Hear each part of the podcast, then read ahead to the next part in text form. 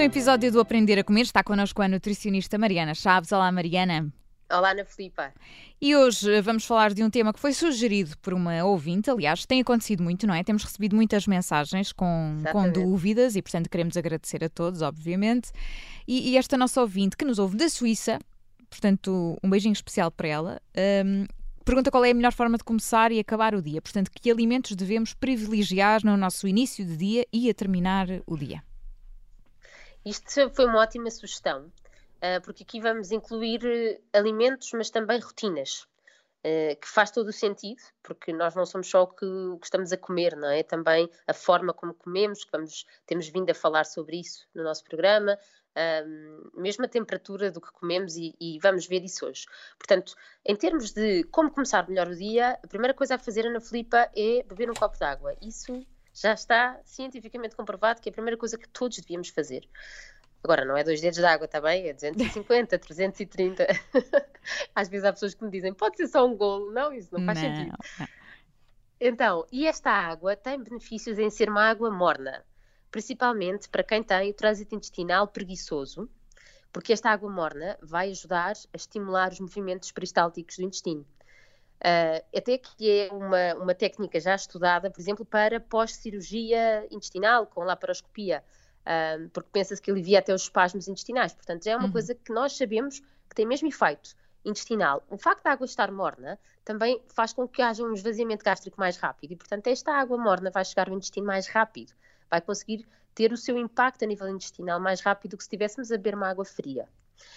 Agora, há outro lado que é, bom, mas então a água morna deveria ser durante o dia todo? Um, e também posso dizer que esta água morna pode ser no chá, atenção, não tem que ser só água morna.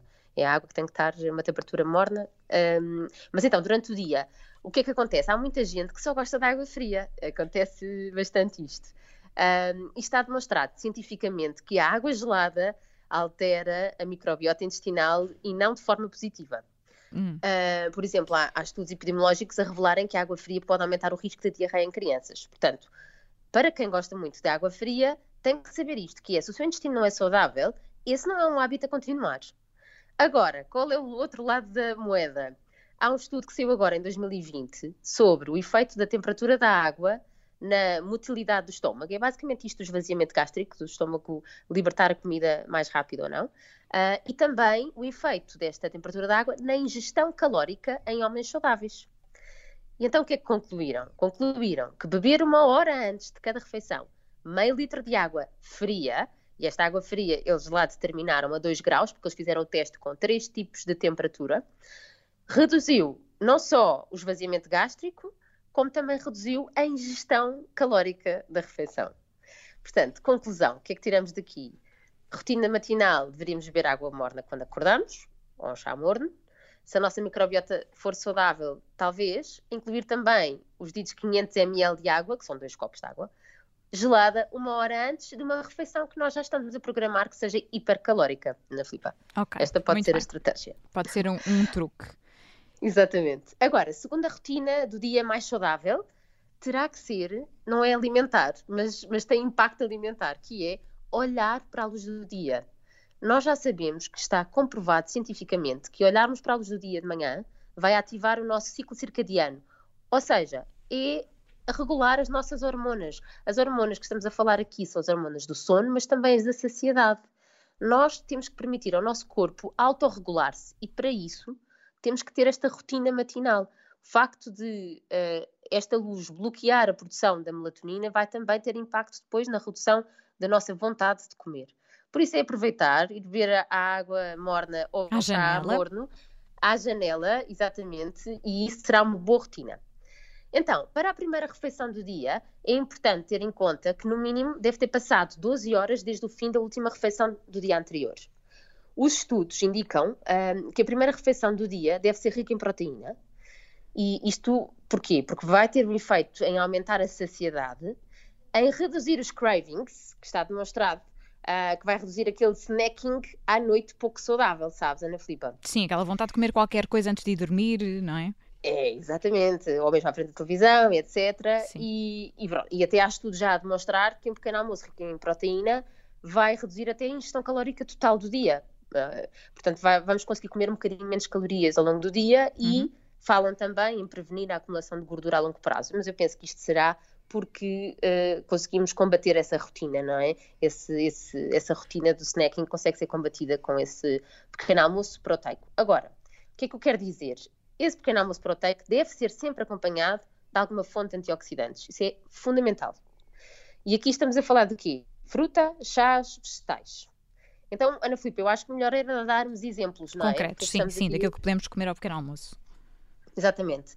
Considerando já que queremos um pequeno almoço proteico. Portanto, primeira sugestão, papa de aveia, onde nós acrescentamos sementes de cânhamo, já falámos sobre isto aqui no programa, ótima fonte de proteína, e onde juntamos fruta. Segunda sugestão, para quem come iogurtes, quem come laticínios, um iogurte skir com fruta e com frutos secos ou sementes. Uhum. Terceira sugestão, uma panqueca que leva ovo, portanto aí temos a proteína, que podemos sempre juntar vegetais lá dentro, não sei se as pessoas têm essa, essa ideia, mas podemos juntar beterraba cozida, abóbora assada, uh, e não se nota praticamente na, em no termos sabor. de sabor. E depois juntamos como topping a fruta, claro que sim. O chá aqui é, já, já está implícito. Um, por exemplo, queijo fresco ou queijo mozzarella com pão integral e com frutos secos, ou um ovo com cogumelos, por exemplo, fruta e abacate.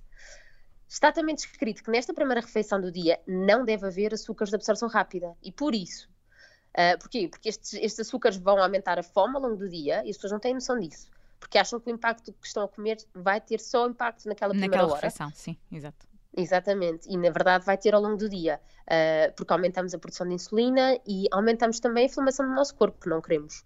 E essa é a razão pela qual nós não aconselhamos cereais ricos em açúcar ao pequeno almoço. Que é um erro que muita perceberem. gente comete, exatamente. Comer exatamente. Não, exatamente, para uma alimentação saudável, uh, isto não faz sentido. Faz sentido estas soluções que estamos aqui a falar. Certo. Então, e esta ouvinte pediu-nos também quais seriam as melhores estratégias para terminar o dia. Um, e eu gostava de dizer que são sempre dependentes de como orientamos o nosso dia até essa hora. Ou seja, se nós tivermos grandes períodos de jejum durante o dia, se fizermos grandes restrições calóricas, porque estamos distraídos a trabalhar ou a estudar, nos lembramos, ai, eu até nem tive fome porque estava a trabalhar. O que é verdade é que no final do dia vai ser muito mais incontrolável a vontade de comer. Essa fome vai num crescendo ao longo do dia. E a rotina do início do dia, como falámos, claro que vai ter essa importância, não é? Uh, no final do dia, de nos tentarmos controlar mais, uh, mas realmente durante o dia também é importante termos aqui, cuidarmos de nós, porque a última refeição deveria ser a refeição do jantar e não os ditos snacks pós-jantar até a hora de dormir, não é? Um, e, e, e, para não haver também interferência na qualidade do sono, está descrito que idealmente nós devemos terminar de comer duas horas antes de irmos para, para a cama. Uh, e então, agora para o ponto que ela nos pediu também, que era quais os alimentos a preferir. Então, o almoço e o jantar são duas refeições que temos que dar preferência aos vegetais. Eles têm que estar lá, porque nós não damos preferência aos vegetais nas outras refeições, no lanche uh, e muitas vezes no pequeno almoço também não. E, portanto, para cumprirmos os nossos objetivos de vegetais, ele uhum. realmente tem que estar uh, no jantar e, e fazer preferencialmente metade do prato. Com isto, não quer dizer que, que jantar só sopa esteja bem, porque uh, um bom conteúdo em proteína na última refeição faz sentido, é importante para a renovação celular, para nos deixar saciados. Essa proteína é proteína de origem animal ou, pro, ou, ou proteína de origem vegetal. Ninguém está a falar que tem que ser um bife ou um ovo. Pode perfeitamente ser uma quinoa, ser um feijão, ser umas ervilhas. Um, mas então é importante, para além disso, também pensarmos que uma gordura boa faz todo o sentido para nos deixarmos mais saciados, e em maior parte dos casos, os hidratos de carbono de absorção lenta também farão sentido. O que interessa é que este jantar seja completo e que uh, nos deixe saciados e não com vontade de comer até à hora de ir jantar. Certo, para até fazer hora... as tais 12 horas até ao pequeno almoço. Exatamente, até à hora de ir dormir. Exatamente. Um, outra das rotinas que ajuda um, a nós conseguirmos controlar a nossa vontade de comer era, como eu dizia no início, regular o nosso ciclo circadiano. E para isso, à noite, o que é preciso é não estarmos expostos à luz azul dos aparelhos eletrónicos e da televisão, porque essa luz vai bloquear a produção da melatonina.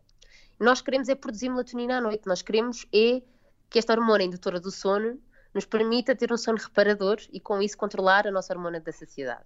Portanto, nada de estar é um... à frente de televisões, de estar agarrado ao telemóvel, nada disso. Isto é, é um grande desafio, Ana Filipa, porque isso é, eh, eu diria que a maior parte dos portugueses faz muito isso ou o telemóvel, ou uma série, ou a televisão. E eu ultimamente tenho estado a ler um bocadinho sobre estratégias para melhorar o nosso foco uh, e realmente às vezes nós temos que controlar, quase que como criar aqui rotinas que nos autocontrolam. Uhum. Um, porque essa luz, durante todo o dia, não terá problema. Agora, à noite, naquela hora antes de dormir, sim, essa, essa luz vai alterar as nossas hormonas, vai alterar depois o nosso comportamento e até a, a nossa sensação depois de falhanço, porque não conseguimos, não resisti. Mas na verdade temos que perceber um bocadinho mais a fundo o que é que os nossos comportamentos nos estão a levar. Um, há uma sugestão que em alguns papéis que eu estive a ler um, sugeriam, por exemplo, era colocar a maneira de um temporizador no local onde temos o modem, imagina, para às 10 horas ou às 10 e meia desativar portanto, desligar o modem. E aí não havia internet em casa. Ou seja, uh, esse, esse pessoa que trabalha nesta área dizer a partir dessa hora eu sei que eu não vou poder estar. Claro que eu posso ligar a internet de outra maneira, mas isto é uma maneira de autorregular-me. Eu aí paro e sei que às 11 da noite eu vou tentar dormir para ter pelo menos as minhas 7 horas ou 7 horas e meia de sono. Uh, e com isso vou conseguir regular imensa coisa na minha vida, inclusive a sentir-me mais enérgico.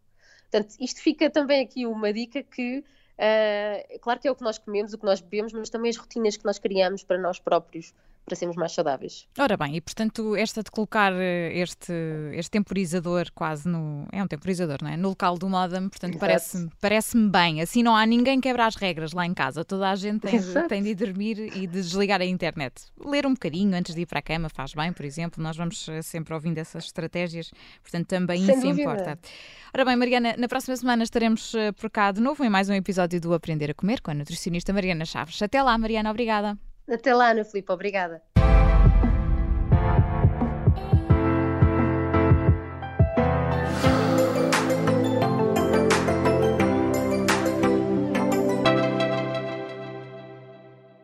Obrigada por ter ouvido este podcast. Se gostou, pode subscrevê-lo, pode partilhá-lo e também pode ouvir a Rádio Observador online em 98.7 em Lisboa e em 98.4 no Porto.